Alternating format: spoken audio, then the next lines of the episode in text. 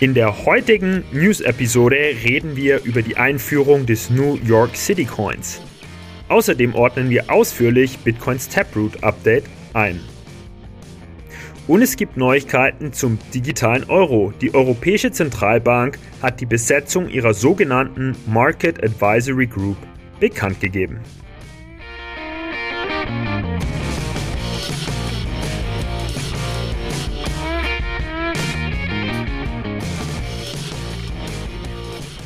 Hallo zusammen und herzlich willkommen zu einer neuen Episode von Bitcoin, Fiat and Rock'n'Roll. Hier geht es um digitale Währungen, um unser aktuelles Geldsystem und um die großen Fragen rund um das Thema Geld.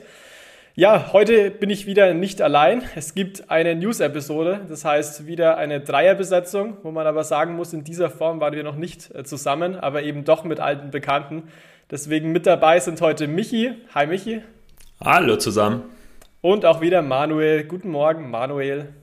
Hallo, ihr beiden. Guten Morgen. Ja, in den letzten Wochen war wieder einiges los. Das heißt, wir beschäftigen uns heute wieder wie gewohnt mit Themen rund um Crypto, Stablecoins und CBDCs. Aber wir haben auch so ein kleines äh, Novum mit eingebaut. Und zwar ähm, haben wir auch einen Teil, der ein bisschen äh, tiefer geht, was Technologie angeht. Also für die äh, Tech-Interessierten unter euch gibt es heute so ein besonderes Schmankerl, wie wir in Bayern sagen. Und zwar machen wir einen Deep Dive rund um das Taproot-Update bei Bitcoin. Also sprechen hier tatsächlich auch auf ein Software-Update auf Protokollebene. Aber dazu gerne später mehr. Gut, bevor wir heute reingehen, vielleicht noch ein äh, kleiner Kommentar. Und zwar freuen wir uns natürlich immer extrem über positive Bewertungen, sei es bei ähm, Apple Music, äh, Spotify etc. Und ähm, da, Michi, haben wir ja auch wieder eine gute Bewertung bekommen. Da schließe ich gerne mal den Ball zu dir. Vielleicht magst du uns die mal kurz äh, vorlesen.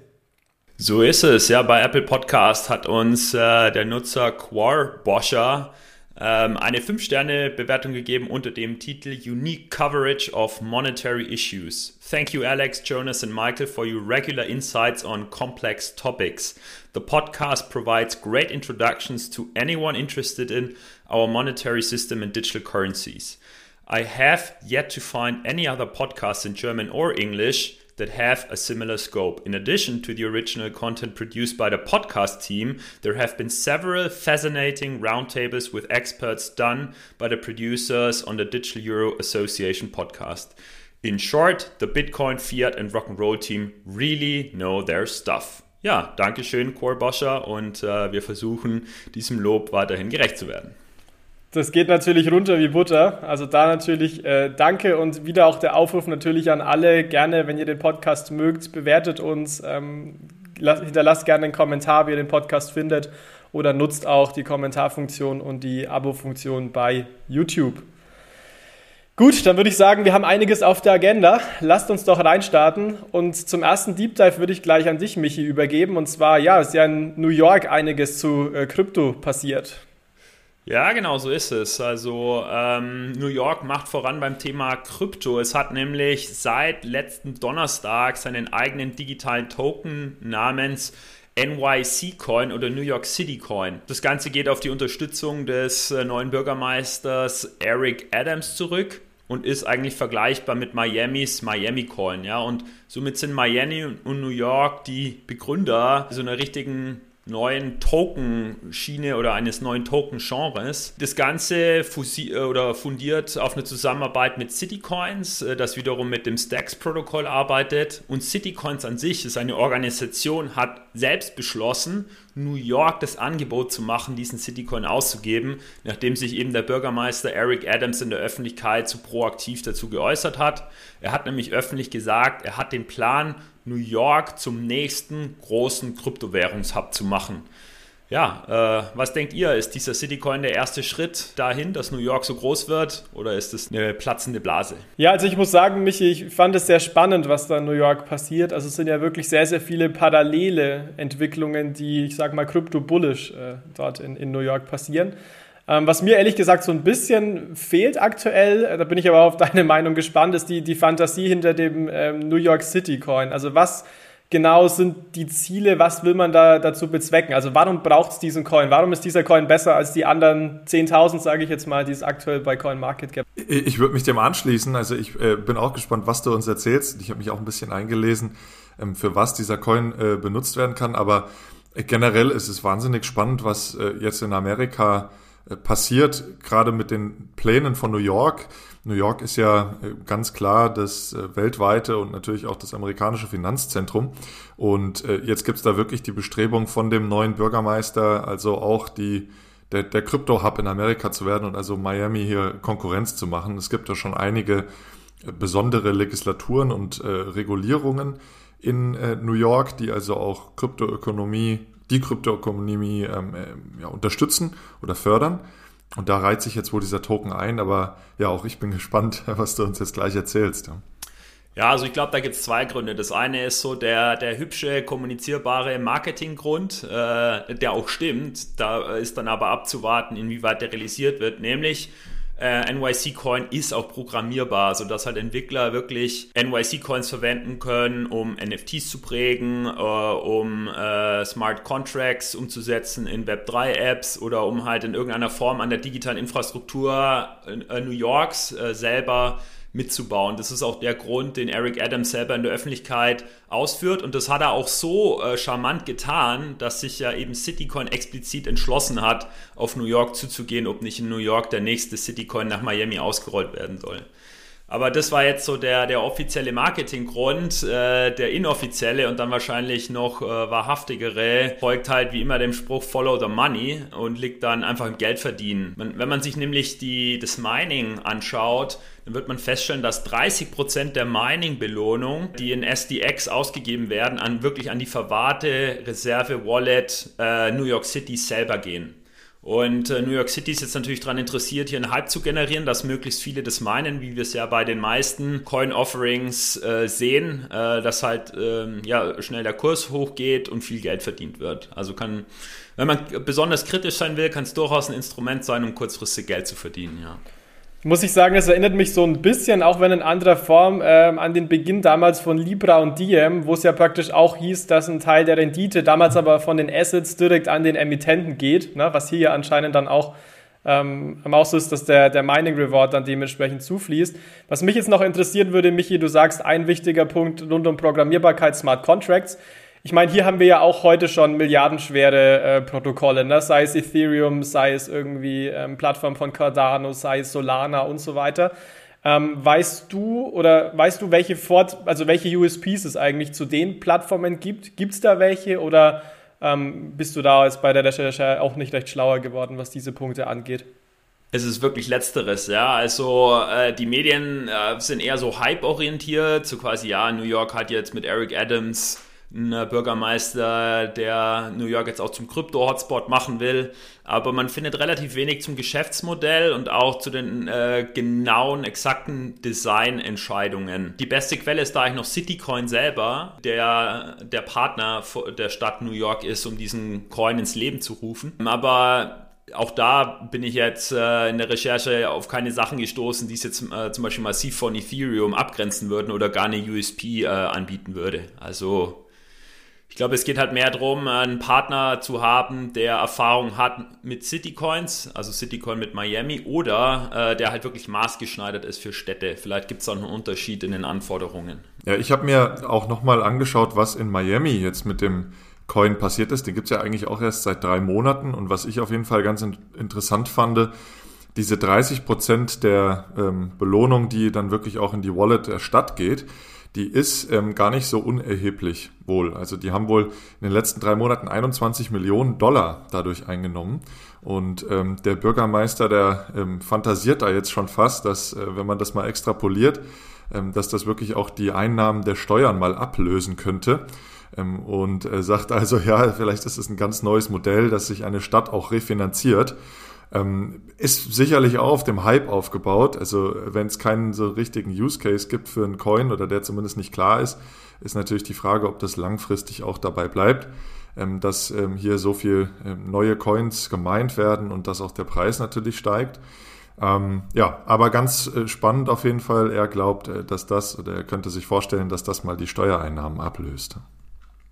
Ja, es ist wirklich spannend. Also ich, ich bin da auch bei dir, Manuel. Ich finde es natürlich sehr interessant, was da passiert in den USA, auch in New York. Und wie du es auch gesagt hast, mich, ich denke, aus Marketing-Sicht ist das sicherlich auch eine super Sache. Aber für mich ist es immer so der Punkt, den ich mir als erstes stelle, wenn ich von einem neuen Coin höre, welches Problem löst dieser Coin. Ne? Und da muss ich ganz ehrlich sagen, unabhängig von diesen, wie gesagt, sehr positiven Entwicklungen, dadurch fehlt mir aktuell die Fantasie, wenn ich jetzt Entwickler wäre, warum ich diesen Coin nutzen sollte und nicht jetzt irgendwie Ethereum mit einer ja, unglaublich großen Community oder vielleicht auch äh, andere Coins, die vielleicht noch ein bisschen äh, skalierbarer oder auch ja, weniger Transaktionskosten heute mit sich bringen. Aber das muss im Endeffekt natürlich jeder selber äh, für sich ähm, entscheiden. Ja, also ich denke, äh, auf technologischer Seite gibt es ja keinen Grund, äh, jetzt den New York City Coin zu präferieren. Äh, ich, ich glaube, das richtet sich halt in erster Linie wirklich an die Bürger der Stadt, dass die halt einen Bezug dazu aufbauen. Das ist ja auch der Grund, warum Vereine wie Paris Saint-Germain ihre eigenen Coins ausgeben, ja, weil du halt immer dieses Sense of Belonging hast und dann halt da partizipieren willst.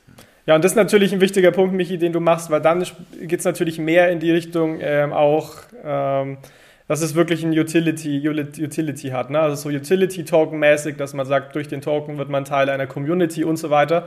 Ähm, da, dann bin ich bei dir. Dann muss ich sagen, dann würde ich auch einen, einen, größeren Use Case sehen, wenn man auch in die Richtung äh, geht, weil man kann damit natürlich zum Beispiel dann auch äh, Governance-Entscheidungen potenziell mit beeinflussen. Ne? Also das ähm, ist definitiv auch ein interessantes Instrument dann.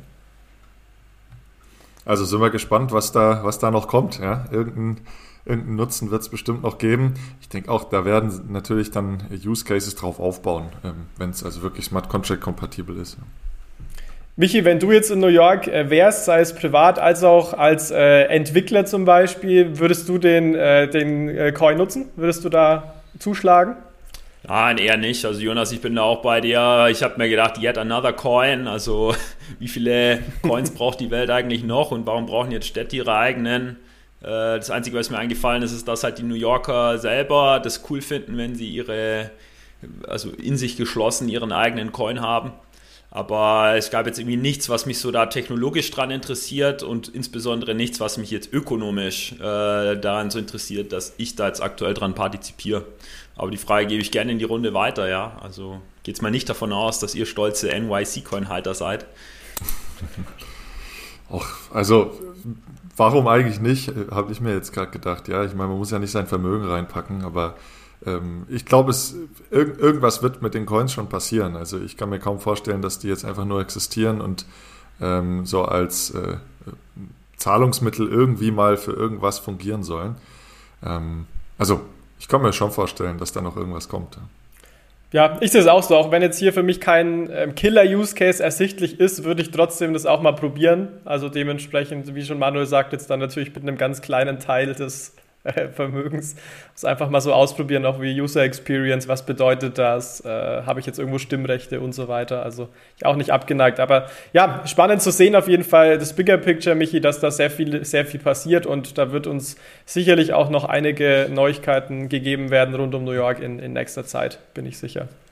Ja, vielleicht noch ein abschließendes Kommentar an alle stolzen Bürger einer Stadt und äh, Bürgermeister da draußen. Also man kann sich bei Citycoin, eben diese Organisation, die New York und Miami hier unterstützt, ihren eigenen Citycoin ausgeben, durchaus bewerben ja, und äh, den Wunsch äh, adressieren, in der eigenen Stadt äh, so einen Coin zu lancieren.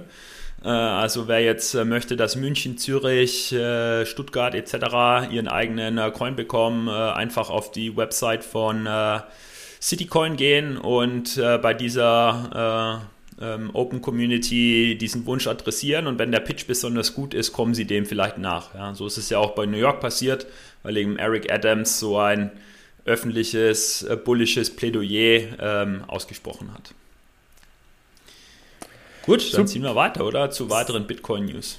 Super, ja, dann danke Michi für den ähm, Blick in die USA. Ähm, ja, mach mal weiter mit den Bitcoin-News und da vielleicht direkt an dich, ähm, Manuel, bevor wir zu unserem nächsten Deep Dive rund um Taproot kommen. Vielleicht äh, könntest du kurz nochmal über Schweden reden, weil da gab es ja auch äh, ja, jetzt sehr interessante, muss man sagen, äh, News genau. oder Announcements, Ideen, wie man es auch nennen will, rund um Bitcoin. Ja, muss man wirklich sagen. Also fliegen wir mal, fliegen wir mal rüber von Amerika nach Schweden. Und das passt, glaube ich, auch ganz gut zu deiner ähm, doch stark diskutierten letzten Folge im Podcast über das Bitcoin-Mining und den Energieverbrauch. Denn äh, die schwedische Finanzaufsichtsbehörde, die ist jetzt ähm, ja, vorgeprescht und hat ähm, einfach mal ein Verbot von Proof of Mining in der EU gefordert. Und das äh, ist schon doch eine, eine, größere Headline meines Erachtens. Und ähm, ja, was ist denn da passiert? Also seit dem Crypto-Mining-Verbot in China im Frühjahr hat sich die Mining-Aktivitäten der Welt ja ziemlich stark verändert. Also ihr habt da ja auch schon bereits darüber berichtet. Ähm, Amerika ist zum Beispiel jetzt das Land mit der höchsten Mining Power. Und auch in Schweden ist äh, nun der, das Bitcoin-Mining ähm, stark ähm, ja, angezogen und wird immer stärker betrieben. Die gehen von ähm, Wachstumsraten von mehreren hundert Prozent aus. Und dadurch wird natürlich auch ein immer steigender Anteil ähm, der erneuerbaren Energien verwendet, die Schweden herstellt. Ja? Also der Strommarkt im Vergleich zu Deutschland, der ist äh, wohl sehr, sehr günstig und hat einen sehr hohen Anteil von erneuerbaren Energien. Und dadurch, dass die Mining-Industrie halt auch grüner werden will, sind da auch recht viele wohl nach Schweden gegangen. Zuletzt gingen Schätzungen von Energieaufwendungen ähm, ja, in Höhe von, von einer Terawattstunde aus. Ähm, das entspricht also so dem Stromverbrauch von rund 200.000 schwedischen Haushalten. Und ähm, ja, die Behörde, die sieht jetzt dadurch die, das Erreichen der Klimaziele der Regierung bedroht, da der Stromverbrauch fürs Mining ähm, ja, diese erneuerbaren Energien also eben verwendet, die eigentlich für Aktivitäten in der, ich sage jetzt mal, Realökonomie und der Verbrauch der und dem Verbrauch der Bevölkerung benutzt werden soll. Ja. Und ähm, ja, die schwedische Finanzaufsichtsbehörde, die reagiert jetzt darauf und ähm, will durch ja, eine drastische Erhöhung von den bisher sehr niedrigen Steuern für Minern ähm, diese Aktivitäten stoppen. Ähm, das würde natürlich dazu führen, dass das Mining in Schweden nicht mehr konkurrenzfähig wäre und die Miner letztlich abwandern müssten aus Schweden. Und um äh, zu verhindern, dass die in andere EU-Länder abwandern, ähm, fordert sie praktisch ein EU-weites Verbot des Proof of Minings. Ja?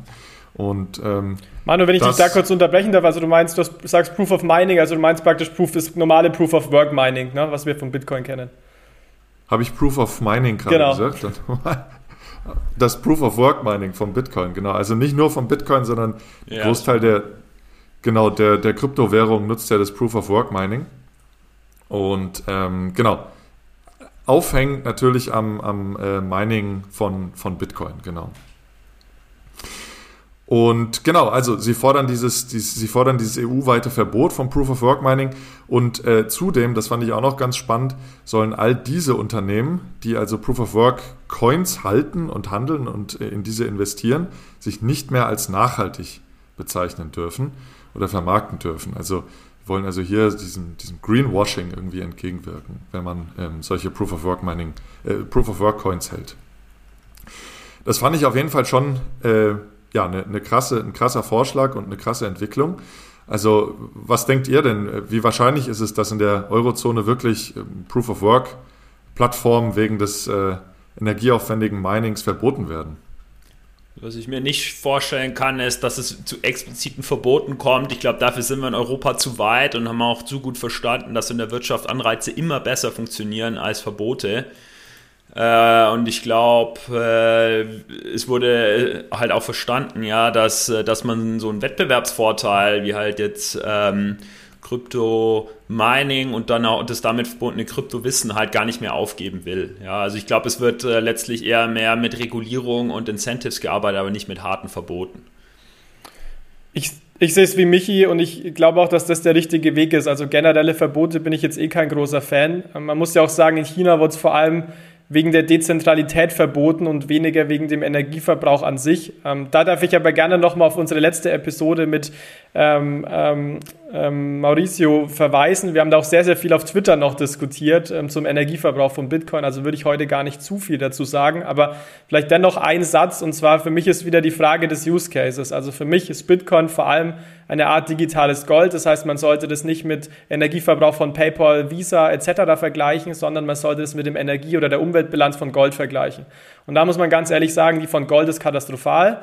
Ähm, und die von Bitcoin ist, ich nenne es jetzt einfach mal schlecht in Anführungszeichen. Ich meine, wir haben auf Twitter auch ganz viel diskutiert, warum der Energieverbrauch vielleicht gerechtfertigt ist, ähm, Stichwort Sicherheit und auch, dass Überschussenergie reinfließt und so weiter. Das Fass will ich nicht nochmal neu aufmachen. Aber ich glaube auch, es gibt da, es gibt einen Sinn des Energieverbrauchs und man sollte jetzt eben, wie Michi es auch gesagt hat, Incentives schaffen, um einfach den, ähm, das Bitcoin Mining grüne, äh, Mining grüner zu machen. Und wenn das eben über die Zeit äh, gelingt, sind wir hier, denke ich, auf einem guten Weg. Aber so ein Verbot EU-weit vor allem, dann verliert, ja, verliert man ja dann noch mehr der Wettbewerbsfähigkeit, weil noch mehr in die USA gehen. Also würde ich für keinen richtigen Schritt halten. Ja, spannend in der also spannend von der Meldung fand ich einfach, dass am Anfang auch nochmal die, der, der Nutzen von Bitcoin auch in Frage gestellt wurde. Das war erstmal Bashing, muss man schon ganz klar sagen. Also da wurden auch wieder Studien angezeigt oder zumindest die, die vermeintlichen Fakten aufgezeigt, dass es also für Geldwäsche benutzt wird und so weiter. Und so wurde also die Story aufgezogen. Ne? Also wir haben hier etwas, was eigentlich keinen so großen Nutzen hat und dann verbraucht es auch noch äh, unsere erneuerbare Energie. Ähm, also ich denke auch, klar ist es wichtig, dass äh, das Mining grüner werden muss. Das ist es ja schon in Schweden und ich glaube genau das ist deren, deren Problem, dass sie halt sagen, wir haben hier viel erneuerbare Energie, aber wenn das jetzt eben für was Sinnloses sozusagen äh, aus den Augen der Schweden genutzt wird, dann äh, haben wir ein Problem, ja. Ähm, aber ich denke auch, man könnte möglicherweise andere Anreize schaffen, ähm, ja, vielleicht auch wirklich die Überschüsse, die überschüssige Energie zu nutzen, die ähm, im, im Stromnetz anfällt. Wir haben ja gerade durch die Erneuerbaren das Problem, dass zum Teil zu viel erzeugt wird.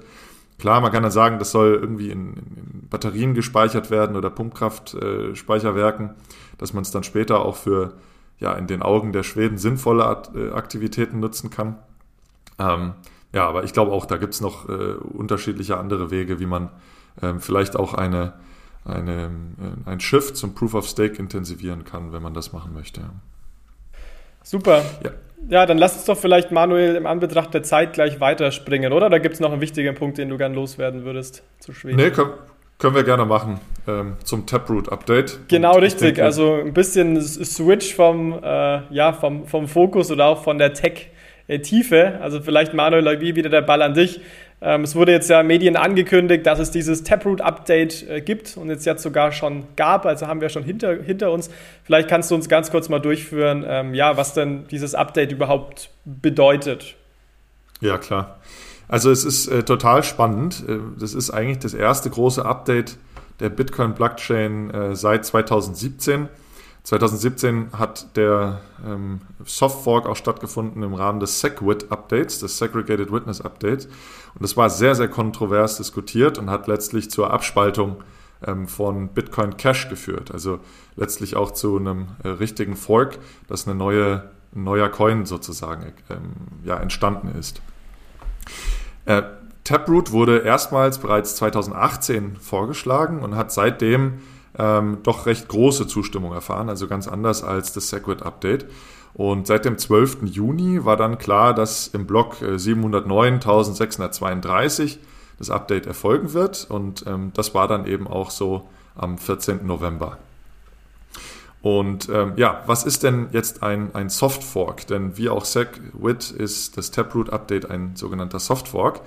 Und Soft Fork ist ähm, ja eine abwärtskompatible Änderung der Konsensregelung.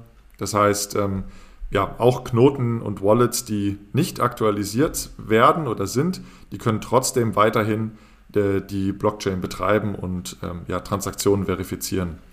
Und ähm, ein Hardfork dagegen, der ermöglicht es nicht, was dann unweigerlich zu einer Abspaltung der Blockchain führt, ähm, weil eben die Knoten und die Miner ähm, dieses Update nicht mehr äh, unbedingt ähm, ja, äh, ja, ausführen können. Das heißt, Manuel, ich kann mich als Miner jetzt praktisch entscheiden, ob ich sage, ich finde das toll, äh, dieses Update und ich möchte darauf aufbauen oder ich sage, nee, oder bin erstmal zurückhaltend, ich bleibe bei der ursprünglichen Variante, richtig?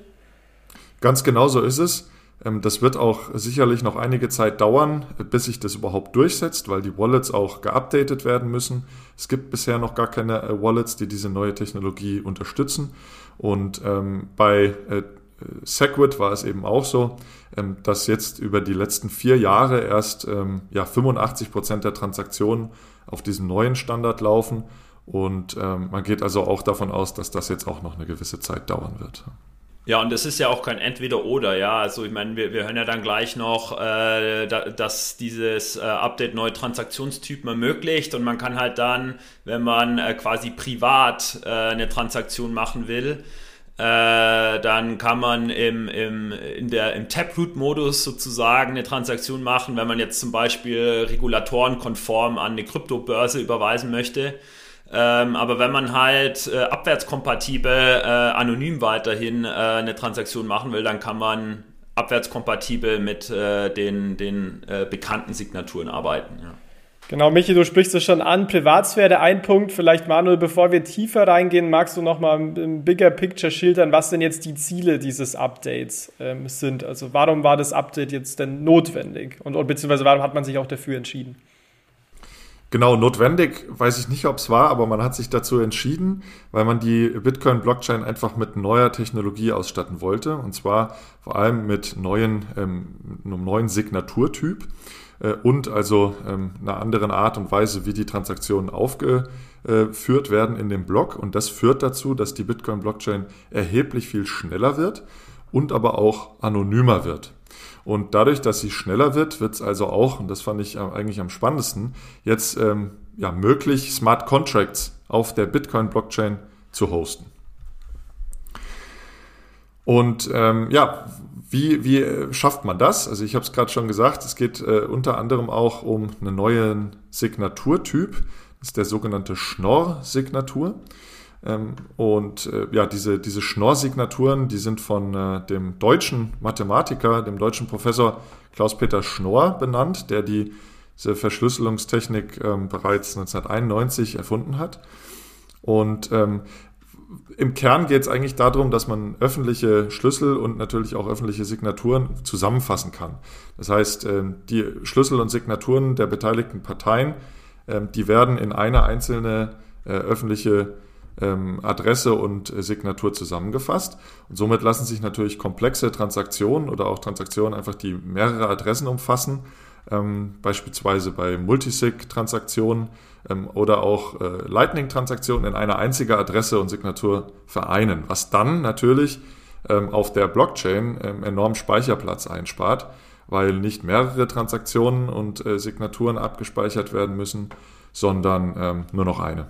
Ja diese Schnorr-Signaturen sind ja auch ein Teil der Erklärung, warum dieses Taproot-Update jetzt kommt. Also der, der eine Grund ist natürlich, dass die Community äh, da durch einen langen Prozess geht, ähm, äh, um halt diesen Soft Fork überhaupt zu beschließen. Ja, also der, den hat jetzt nicht der eine, ich meine, Bitcoin ist ja dezentral, internationales Geld, es hat nicht einer entschlossen, wir machen dieses Update jetzt, sondern äh, das ist durch die ganze Community gegangen über Jahre und wurde heiß diskutiert. Ähm, das ist der eine Grund, warum es erst jetzt kommt. Und das andere ist, dass, soweit ich weiß, diese Schnorr-Signaturen noch von dem Patent geschützt waren. Ähm, ähm, genau, und Bitcoin das erst jetzt äh, ins Protokoll einbauen kann, ja, weil es jetzt erst frei ist. Genau, also Bitcoin hat ja eigentlich diese Elliptic Curve Digital Signature Algorithmen genutzt, ähm, um also die Signaturen zu berechnen. Und äh, das hatte auch eben Satoshi Nakamoto damals im White Paper so festgehalten und dann natürlich auch in der Blockchain implementiert.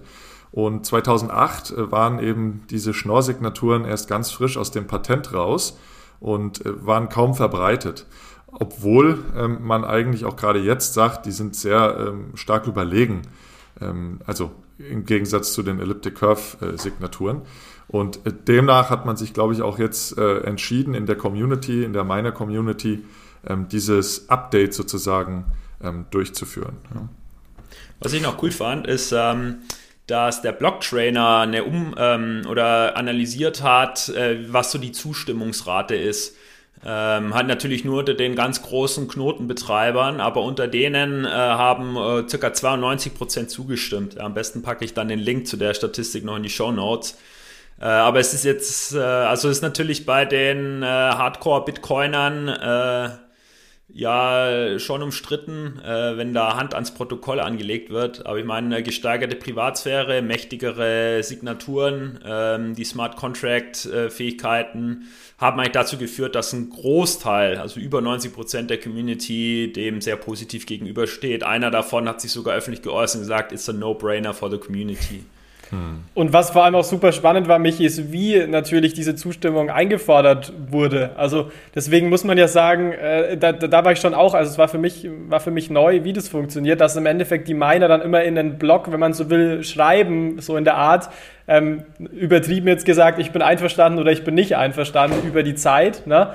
Also das ist natürlich, äh, macht natürlich absolut Sinn, aber zeigt eben auch, wie ähm, wie innovativ in dem Sinne Bitcoin sein kann, dass man sich dem recht offen gegenübersteht, was Updates betrifft, ne? und man dann halt die Community oder die Miner in dem Sinne abstimmen lässt, ob man dieses Update denn machen soll oder nicht. Also finde ich einen sehr spannenden Konsensprozess, äh, den man hier auch ähm, ja, bei Bitcoin vor, äh, vorfinden konnte jetzt. Ja, das war für mich auch so einer der, der spannendsten Punkte. Äh, das war mir nämlich auch noch gar nicht so genau klar, wie dann da abgestimmt wird.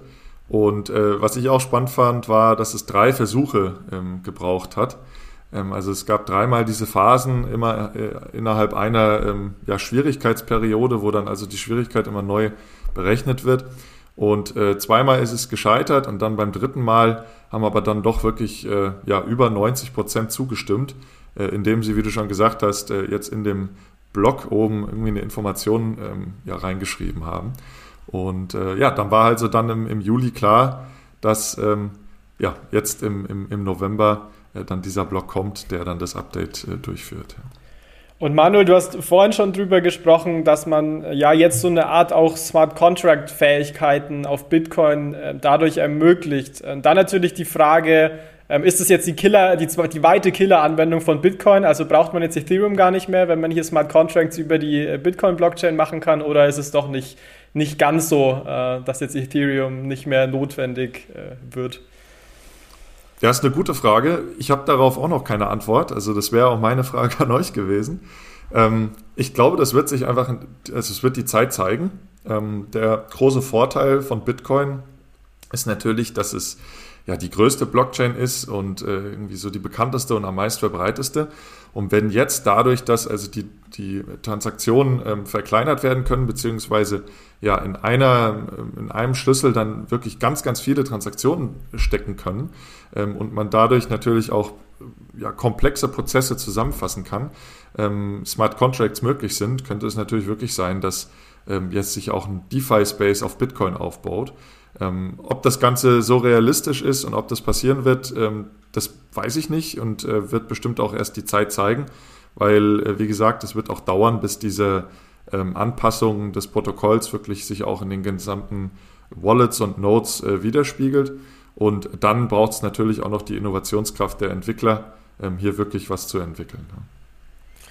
Ja, also ab, äh, abgesehen davon, was technologisch sein wird, glaube ich, dadurch, dass halt der Use Case von Bitcoin inzwischen so gesetzt ist, nämlich digitales Gold, Wertspeicher, werden sich diese Smart Contract Anwendungen eher auf die Vermögensverwaltung konzentrieren. Also zum Beispiel ein Use Case, den ich mitbekommen habe und den ich auch ganz lässig finde, ist, wenn jetzt irgendwie Nutzer A und B äh, zusammen so viel äh, Bitcoin angesammelt haben, dann darf ab, ab Blockhöhe Y äh, dürfen diese Gelder an einen weiteren Nutzer ausgezahlt werden. Also eher um die Verwaltung von Bitcoin innerhalb der Nutzer, aber weniger jetzt äh, so Realweltanfälle wie wenn wenn es äh, schwer regnet in Zürich, dann kaufe einen Regenschirm. Ja.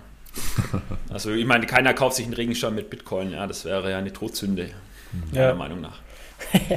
ja, also gutes, gutes Beispiel, Michi. Also ich habe es auch ähnlich verstanden, dass es jetzt erste ähm, einfache konditionale Zahlungen, wenn man so möchte, ermöglicht, aber auch, dass jetzt nicht Turing complete ist. Also dass ich jetzt nicht sagen kann, aktuell, ich issue einen NFT zum Beispiel komplett auf, auf Bitcoin-Basis. Ne? Also ich glaube, das ist jetzt ein erster und sehr wichtiger Schritt, den ich auch wirklich sehr positiv sehe, aber wird sich über die Zeit sicherlich noch einiges tun und glaube jetzt auch nicht, dass damit die, die äh, ganzen Smart Contracting Plattformen jetzt komplett an, äh, von heute auf morgen an äh, Sinnhaftigkeit verlieren. Aber da wird uns die Zeit sicherlich auch mehr noch zeigen. Also ich finde es einfach insgesamt super spannend, dass Bitcoin einfach ähm, ja auch innovativ sein kann. Also dass, wenn man sich in der Community einig ist, dann Update, klar, es dauert Zeit, aber es ist ja wie mit Regulatorik bei uns auch, es dauert auch vier, fünf Jahre.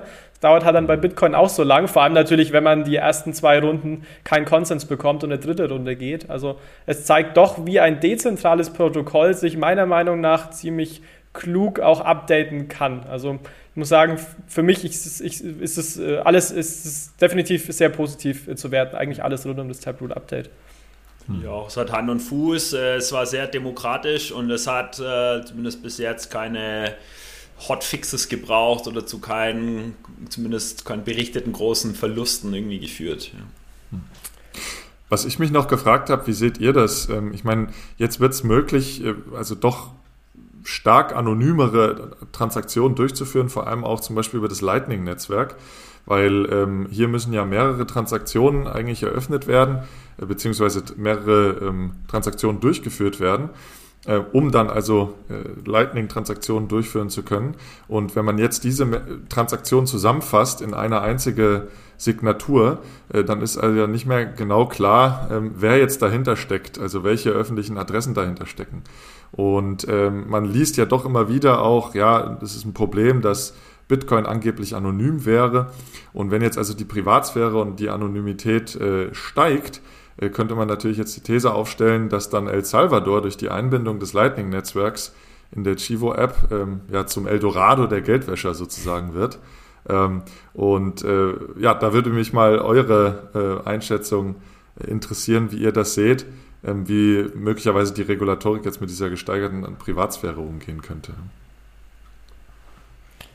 Ja, vielleicht fange ich hier kurz an, ähm, Michi. Also ich bin auf jeden Fall ein Fan von Privatsphäre, wie man auch wahrscheinlich aus anderen Episoden rund um CBDC schon gehört hat. Also ich, ich finde das einen positiven, positiven Schritt, wenn das Bitcoin in die Richtung geht. Du hast natürlich recht, Manuel, das ist für den Gesetzgeber dann noch schwerer, beziehungsweise eigentlich ehrlich gesagt noch mehr unmöglich, das zu regulieren. Also ähm, ganz ehrlich, ich habe darauf keine gute Antwort. Also ich finde, man kann Bitcoin an sich nicht regulieren, sondern immer nur die Fiat-Schnittstelle.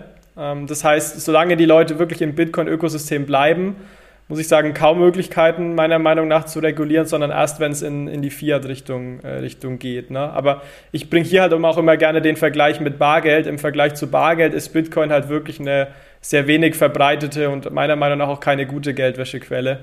Ähm, ja, also ein bisschen auch die Frage des Vergleichs. Also nicht, dass ich Geldwäsche betreiben will, ne? Also. ja, also ich finde die These berechtigt. Ähm, Bitcoin ist ja jetzt schon äh, beliebt äh, für Geldwäsche und äh, klar, wenn jetzt Privatsphäre einfacher abzubilden ist, ähm, dann ist davon auszugehen, dass es umso attraktiver wird ja, für, ja. Für, für Geldwäsche. Also erinnert euch mal an meine Frage, falls in den nächsten Monaten da was durch die Presse geht. Ich kann es mir nämlich auch ganz gut vorstellen. Ähm, einfach weil gerade über das Lightning-Netzwerk, was ja auch off-chain läuft, ähm, dann hier möglicherweise ja einfacher sozusagen äh, Transaktionen durchgeführt werden können, die äh, ja an der Geldwäscheregulierung äh, entlang gehen. Ja? Also ich bin da ganz gespannt und äh, ja, schau mal, was da, was da in den nächsten kommenden Monaten und Jahren so in der Presse stehen wird. Ja, dann behalten wir das definitiv mal auf dem Schirm, äh, Manuel. Und wenn da was in der Presse steht, dann auf jeden Fall wieder eine Episode mit dir zu, dem, zu dem Thema. Danke dir für diesen kleinen äh, Tech-Ausflug Tech rund um ähm, das Taproot-Update. Ja, wir haben noch zwei größere Blöcke, wo ich jetzt sagen würde, dass wir weiter reinspringen, und zwar einen zu CBDC und einen zu Corporate. Und rund um CBDCs hat sich auch wie gewohnt wieder einiges getan, ähm, heute mit Fokus auf der Eurozone. Und zwar gab es hier von der EZB News, und zwar hat sie in dem Monat zuletzt die Teilnehmer der sogenannten Market Advisory Group bekannt gegeben. Also das ist, wenn man so will, eine, ein Beratergremium außerhalb der EZB, also mit Experten des Privatsektors, die beim ja, Projekt rund um den digitalen Euro jetzt in der Investigationsphase unterstützen sollen. Also zum Beispiel ist Jochen Siegert von der Deutschen Bank oder auch Nils Bayer von Accenture ähm, dabei. Und ähm, ja, man, man, sieht hier, dass die EZB mit, mit führenden Experten des Privatsektors zusammenarbeiten wird. Ähm, ich würde aber auch interessieren, vielleicht kurz im Anbetracht der Zeit, Zeit Manuel Michi, wie ähm, seht ihr denn die, diese Market Advisory Group? Also wie findet ihr die Zusammensetzung? Ist das alles, alles super? Hat es die EZB gut ausgewählt oder gibt es hier Punkte, die ihr eventuell kritisieren würdet? Ja, ich meine, der, der Bankenfokus ist halt schon enorm, ja. Also es wäre halt cool, wenn irgendwie insbesondere Forscher und Wissenschaftler vertreten sind, weil die halt immer, also am ersten an Neutralität und tatsächlichen Fakten äh, interessiert, also am, am allermeisten, ja. Also alle Personen, die dort vertreten sind, sind sehr faktenbasiert. Aber ich hätte mir halt schon gewünscht, dass mehr aus Forschung, Wissenschaft, mehr aus Thinktanks vielleicht äh, oder auch äh, Verbänden da vertreten ist. Ja, also in den Gesprächen, die ich darüber geführt habe, über die Zusammensetzung, wurde eigentlich auch mal eher Kritik geäußert, dass es zu stark irgendwie der, der Legacy-Welt sozusagen entspricht. Ich glaube aber ehrlich gesagt, dass das fast der Auftrag war, dieser Market Advisory Group, weil man eben Experten vom bestehenden Zahlungsverkehr irgendwie versucht da reinzuholen, ähm, damit man eben auch äh, Wege finden kann, wie der digitale Euro über bestehende Wege möglicherweise abgewickelt werden kann und natürlich auch das bestehende System nicht zu stark disruptiert. Ähm, also ich, ich hätte vielleicht gar nicht so viel anderes erwartet, hätte mich eher gewundert, wenn jetzt da ähm, ganz verrückte äh, Wissenschaftler und, und, und äh, Fintechs äh, drin säßen, sondern eher die, die etablierte Welt. Ja.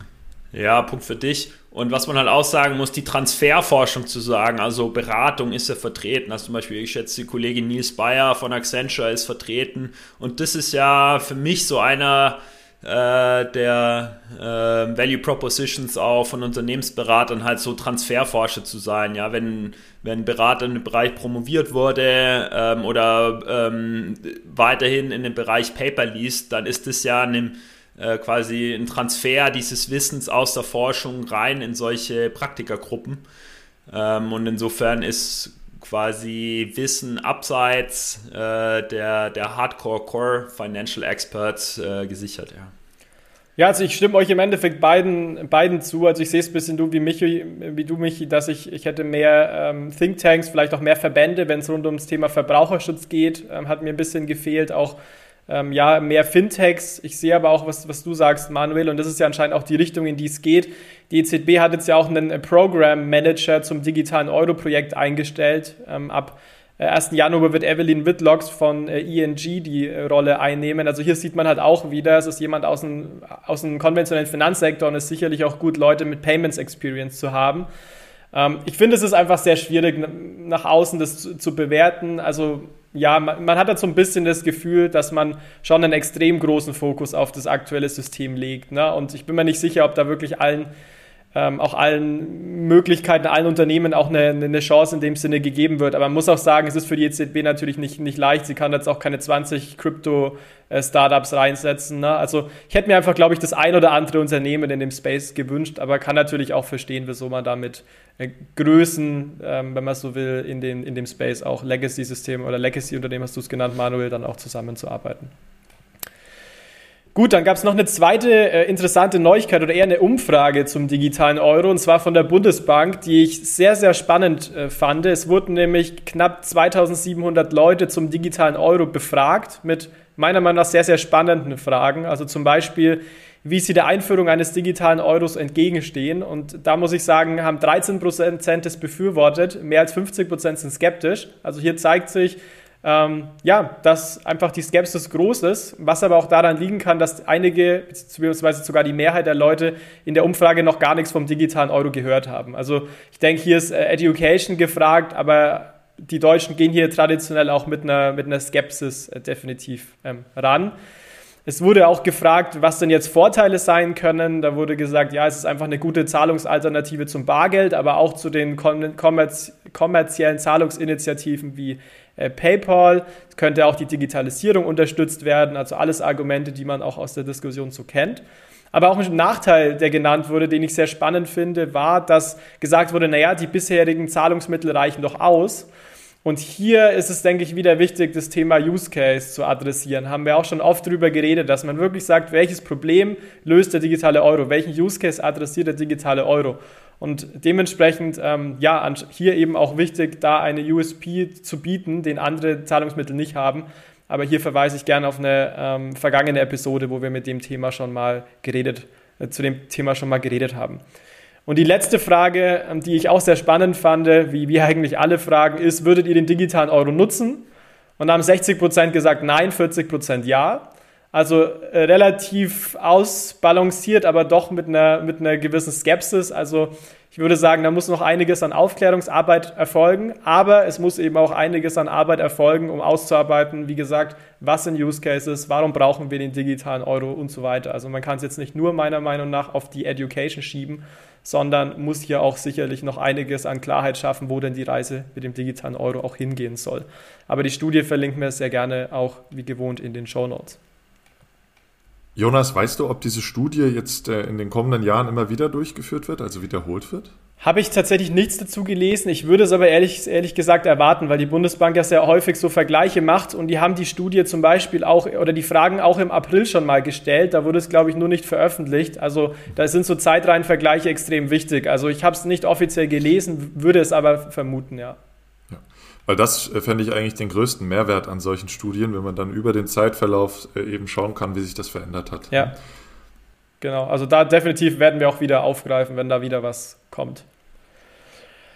Gut, und zu guter Letzt im CBDC-Space ein kleiner Blick wieder nach äh, China als letzte News in dem Bereich. Und zwar gab es hier ein sehr interessantes Interview beim Hongkong Fintech Festival mit, ich bin sehr schlecht mit der chinesischen Aussprache, mit Mu Changchung, Generalsekretär von Chinas Digital Currency Research Institute, also auch eine Person, die ähm, ja sehr häufig dazu befragt wird und eigentlich auch fast ausschließlich in den Medien dazu zitiert wird.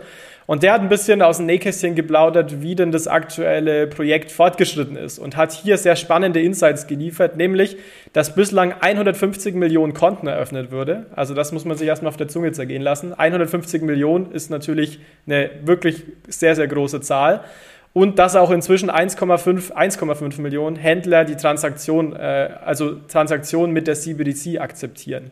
Also das heißt, hier dieser Pilot ist, ja, wird immer weiter verbreitet.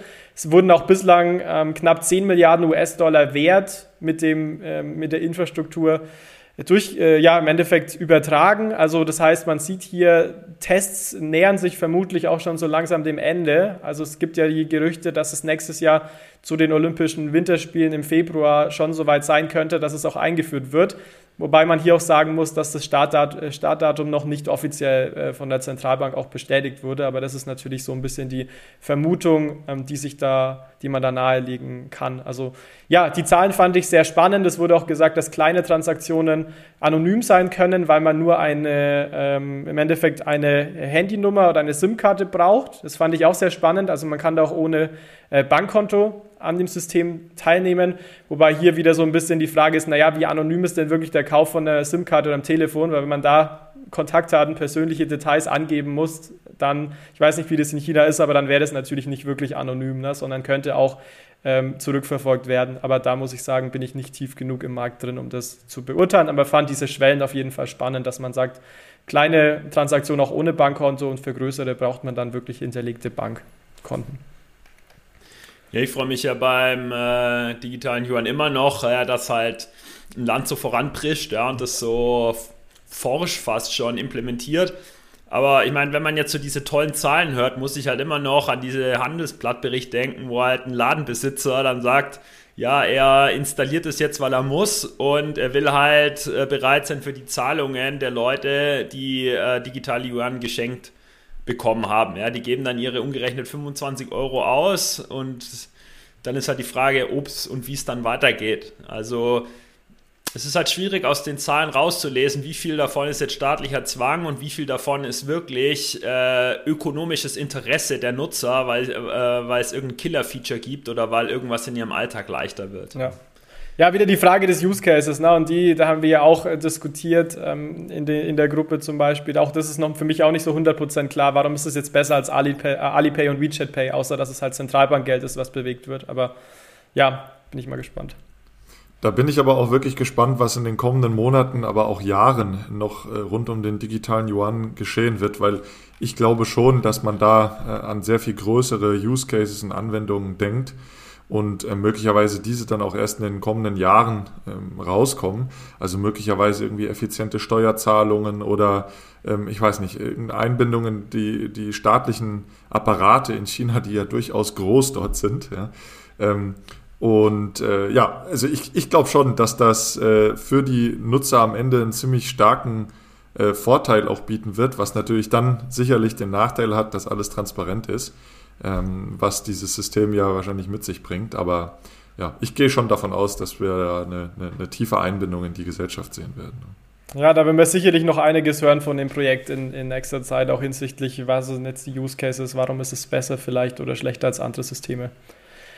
Gut, dann lasst uns doch im Anbetracht der Zeit mal auf den letzten Block gehen ähm, und da gerne der Ball zu dir, Michi. Und zwar, ja, ähm, erzählst du uns, was es rund um Corporates denn jetzt im letzten Monat wieder für Announcement und News zu Krypto- und digitalen Währungen und Blockchain gab. Gerne. Nicht nur die Chinesen machen voran, sondern auch zwei Schwergewichte des US-amerikanischen Banking, nämlich die Bank of America und Goldman Sachs.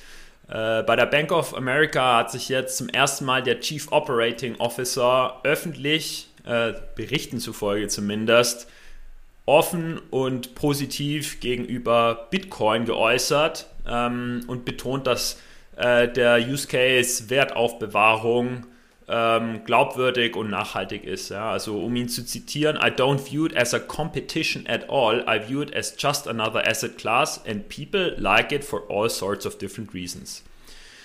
Ja, und äh, unter seiner Riege erwägt die Bank jetzt ein Engagement im Crypto-Space. Ähm, sie sieht ihre Rolle so als Treuhänder. Ähm, die dann äh, ein verwaltetes Vermögen von äh, ca. 3 Billionen US-Dollar ihrer Kunden dann wirklich so in den äh, Crypto-Space äh, ähm, ähm, so, dass der Kunde, der Endkunde den Wünsch dann äh, investiert.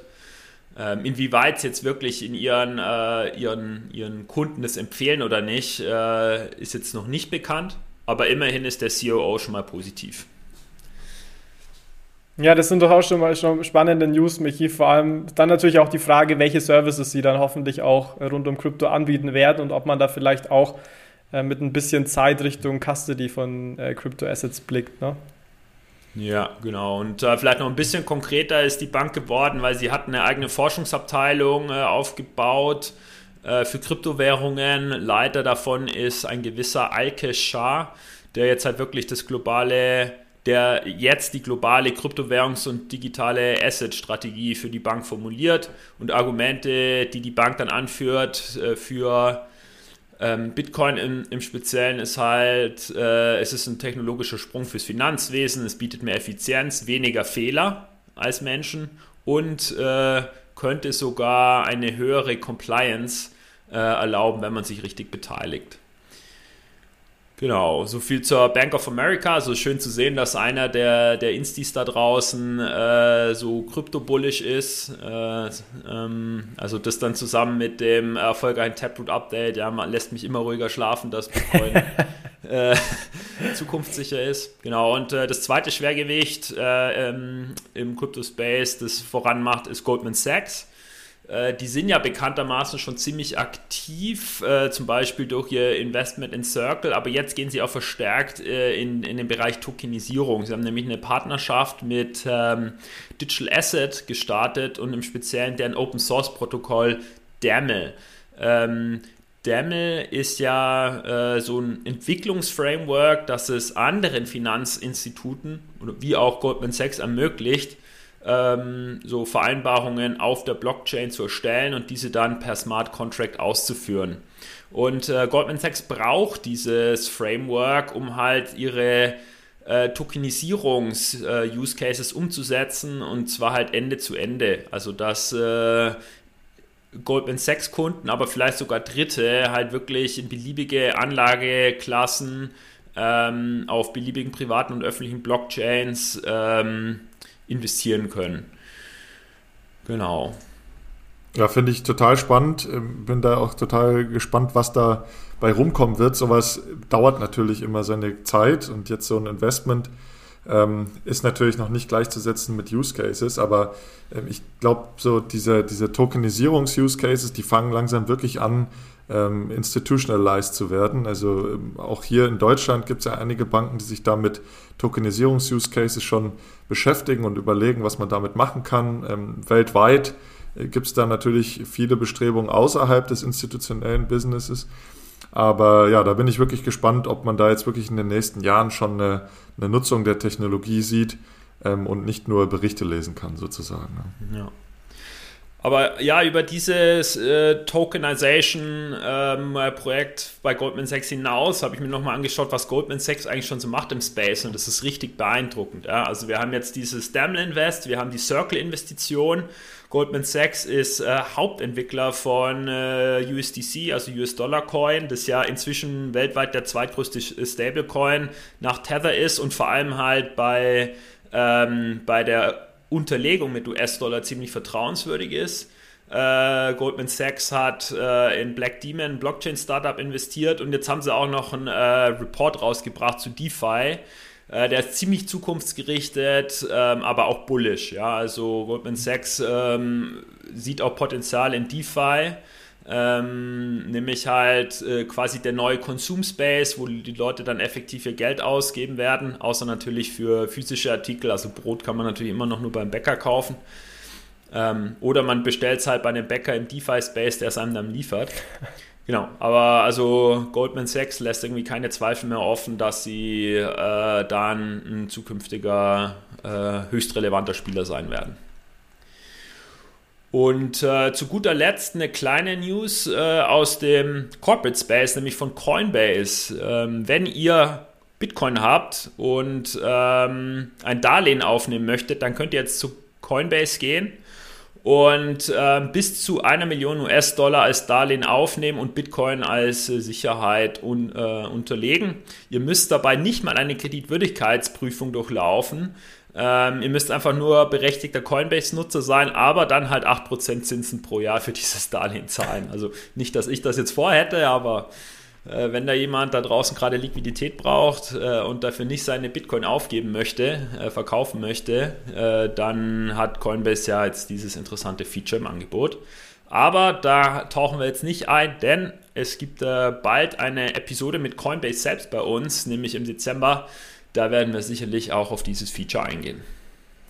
Ja, danke Michi. Also finde ich auch sehr spannend, dass es jetzt die Möglichkeit gibt, ähm, praktisch da die Bitcoins zu, zu hinterlegen und sich da einen Kredit geben zu lassen. Also ist sicherlich für einige Leute sehr interessant, die auch mit Bitcoin extrem gut Geld verdient haben äh, die letzten Jahre. Ich meine, 8% sind natürlich schon auch happig, aber ähm, ist natürlich klar, man muss sich gegen die sehr hohen Wechselkursschwankungen auch absichern. Also ich denke, aus Unternehmensperspektive macht das absolut Sinn. Bin aber jetzt gespannt zu sehen, ob das wirklich auch ich sage jetzt mal, durch die Decke geht oder ob das eine große Adoption dann auch erfahren wird. Ja, danke Michi für die Ausflüge in die, in die Corporate-Welt. Ähm, dann lass uns doch zu guter Letzt ähm, noch zu unseren Fundstücken springen. Vielleicht hier wieder zu dir, Michi, als erstes. Was hast du uns denn als äh, Fundstück des Monats von deiner Seite mitgebracht? Ja, ich habe was dabei, ähm, nämlich eine Kurzstudie zur Tokenökonomie, die ist mir aufgefallen, nachdem ich ja vor kurzem für Ferie äh, oder mit Ferie eine ähnliche Studie geschrieben habe. Äh, die Studie, die ich heute mitgebracht habe, heißt Tokenökonomie in Deutschland, Potenziale, Hemmnisse und Handlungsfelder. Ähm, das ist eben ein Teil des Fachdialogs Blockchain, der im Auftrag des Bundesministeriums für Wirtschaft und Energie durchgeführt wird. Und äh, was mir gefällt an dem Artikel ist die gut verständliche Sprache. Also man muss schon erstmal Outlets, Outlets finden, die so hoch aufbereitet, so gut verständlich solche technologisch anspruchsvollen, zukunftsgerichteten Themen wie Tokenisierung aufbereiten. Also das ist wirklich für jedermann. Das äh, ja, bringe ich mal am Wochenende meiner Familie mit, äh, um den Tokenisierung näher zu bringen. Aber äh, was insbesondere jetzt auch äh, für die Zuhörerschaft interessant ist, es nimmt ziemlich konsequent eine volkswirtschaftliche Perspektive ein. Also oft, wenn wir hier diskutieren, geht es ja ums Individuum, also den Anleger, profitiere ich oder du von Bitcoin oder nicht, oder halt um Organisationen oder Staaten. Ähm, äh, nein, um Organisationen, aber jetzt wirklich mal so die volkswirtschaftliche Perspektive. Was kann die Tokenökonomie für Deutschland bringen? Äh, habe ich so aufbereitet noch nicht gesehen. Also es könnte insbesondere die Volkswirte und die Wirtschaftspolitiker da draußen ansprechen. Ja, spannend. Danke, Michi, für dieses Fundstück. Als nächstes vielleicht zu dir, Manuel. Was hast du uns denn mitgebracht? Ja, mein Fundstück ist ein Buch und zwar ähm, ein Sammelsurium an ganz äh, tollen und spannenden Geschichten über die, Zukunft des Geldes. Und zwar äh, hat das Friedemann Brenneis rausgebracht, also ein Journalist, der äh, doch ziemlich gut auch über die Themen DLT, Blockchain und, und Bitcoin schreibt. und das heißt Magic Future Money. Und ich hatte bereits ähm, von der Idee des Wettbewerbs, also es gab einen, einen Schreibwettbewerb ähm, im Dezember letzten Jahres gehört und freue mich da jetzt sehr darüber, dass diese Vision der ähm, ja, Veröffentlichung dieses Buchs geklappt hat und ich als Dankeschön an der Teilnahme in seinem Podcast auch dieses Buch äh, bekommen habe. Ich kann es hier mal kurz in die Kamera zeigen. Ah, das wird aber ausgeblendet für diejenigen, die das Video sehen. Ähm, nee, ist ein, ist ein ganz tolles äh, Buch geworden. 30 Geschichten zur Zukunft des Geldes. Ähm, beeindruckenderweise haben da wirklich 290 Menschen Geschichten eingeliefert und eingereicht. Die wurden dann von der Jury bewertet und im Buch abgedruckt, auch mit schönen Layouts. Also ähm, kann ich nur empfehlen, wenn äh, sich jemand mit ähm, ja, Belletristik zum Thema Geld äh, beschäftigen möchte. Äh, ich freue mich auf jeden Fall drauf und äh, werde das zwischen den Jahren auch mal lesen. Nice. Will ich auch.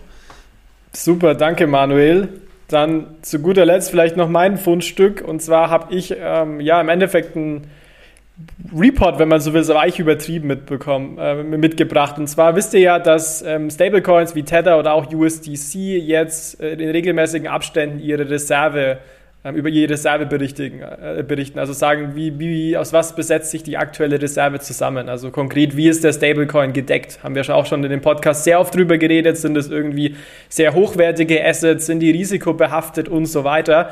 Und da muss ich sagen, ist im letzten Jahr unglaublich viel passiert und ich bin jetzt konkret aus der ähm, auf die Attestation, wie man es nennt, ähm, im September von USDC ähm, gestoßen. Und zwar sieht man hier sehr beeindruckend, ich verlinke es in den Show Notes, dass jetzt USDC zu 100% mit Cash und Cash Equivalents besichert ist.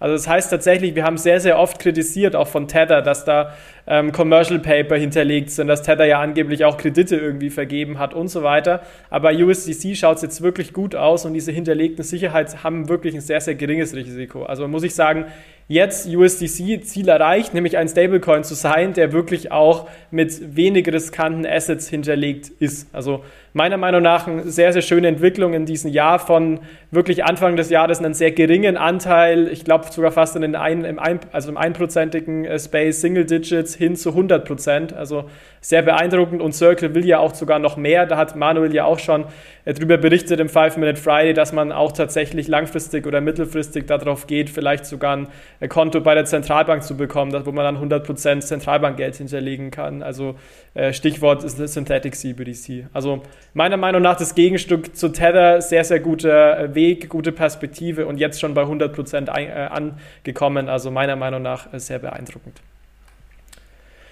Gut, dann würde ich sagen, Michi, machen wir einen Punkt unter die Episode, oder?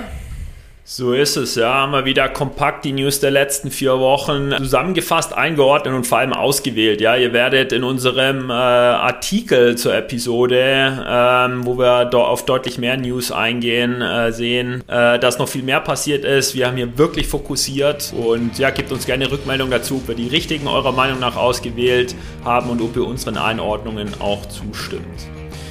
Dann bedanken wir euch für die Aufmerksamkeit, hoffen, dass ihr die Folge informativ fandet und freuen uns dann, wenn ihr spätestens zur Coinbase-Episode im nächsten Monat wieder dabei seid. Super, dann danke Manuel, Michi fürs Dabeisein. Hat sehr viel Spaß gemacht und bis bald.